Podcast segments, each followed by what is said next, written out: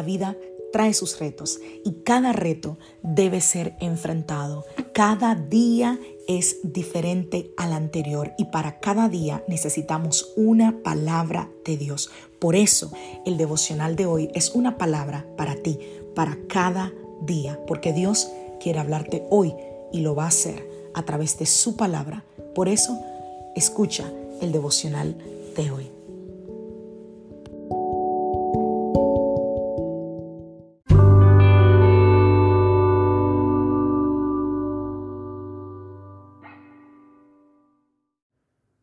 Devocional del día de hoy. No estás solo. Vamos a la palabra del Señor, Mateo capítulo 1, verso 23. La Virgen concebirá y dará a luz un hijo y lo llamará Emmanuel, que significa Dios con nosotros. Mateo capítulo 28, verso 20, enseñándoles a obedecer todo lo que les he mandado a ustedes y les aseguro que estaré con ustedes siempre hasta el fin del mundo. Wow, esas eran las palabras de Jesús. Y en esta época, por todas partes vemos las luces que parpadean, los bombillitos le llamamos nosotros, eh, los santas, los, las figuras de hombre de nieve, en fin, los arbolitos, todo nos indica que ha llegado la Navidad y podemos quizás sentir como ese olor, ¿verdad? De los, de los dulces navideños, de esas cosas que se venden típicamente en Navidad o escuchar villancicos cuando vamos a algún lugar y todo eso indica que la Navidad llegó. Y hay eh, letras de, de, canciones, de esos villancicos, eh, cosas hermosas. Y ese, ese, ese, es el tiempo en el que estamos, ¿no? La de las luces, los regalos, la, las comelonas, los momentos en familia. A mí particularmente me encanta esta época, a pesar de que no sabemos específicamente cuándo nació Jesús, pero me encanta que el mundo occidental celebre, conmemore que Él nació.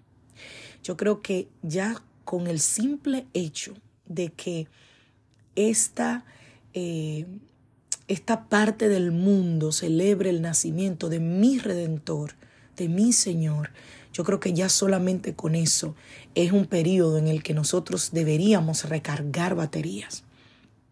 Pero sabes algo, la primera Navidad no fue un día confortable, no fue un día bonito. De hecho, la Biblia dice que María ya estaba débil, estaba prácticamente a punto de, de, dar a luz. Imagínate por un momento cuál era la decoración de Belén. Ellos estaban en medio de un censo que era obligatorio para el pueblo. Estaban en un pueblo perdido y habían escapado y en medio del campo que se llamaba Belén, un pesebre de animales fue lo único que ellos encontraron para poder pasar la noche, porque no había lugar, ninguno de los hoteles de aquel tiempo tenía lugar. Y María llega, esta joven extenuada, cansada. Yo me puedo imaginar a María en, en, en, esos últimos días antes de parir, cómo uno está.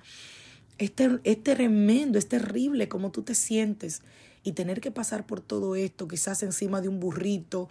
Eh, ay, Dios mío, me puedo imaginar cómo se sentía ella.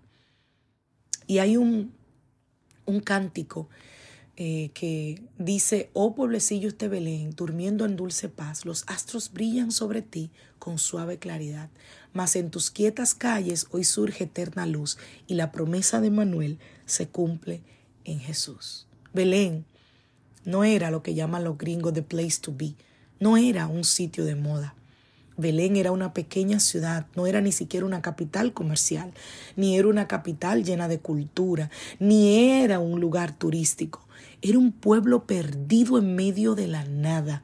Era un lugar muy insignificante. Pero sabes, Dios se complace, Dios ama, Dios le gusta utilizar las cosas insignificantes para él gloriarse.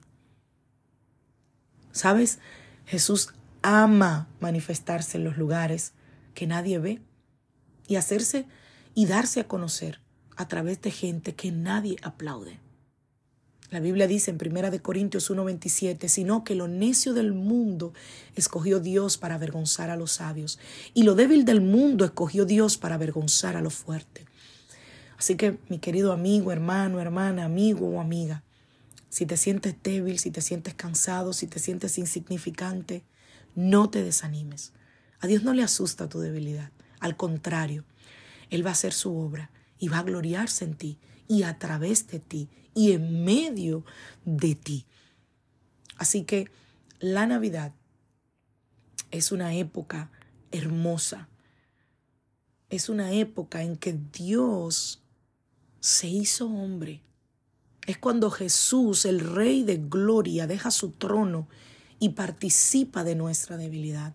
Es cuando el príncipe de paz viene a mostrarnos cómo tenemos que vivir, dejándonos su ejemplo para que lo sigamos tanto cuando nos sentimos fuertes como cuando nos sentimos débiles.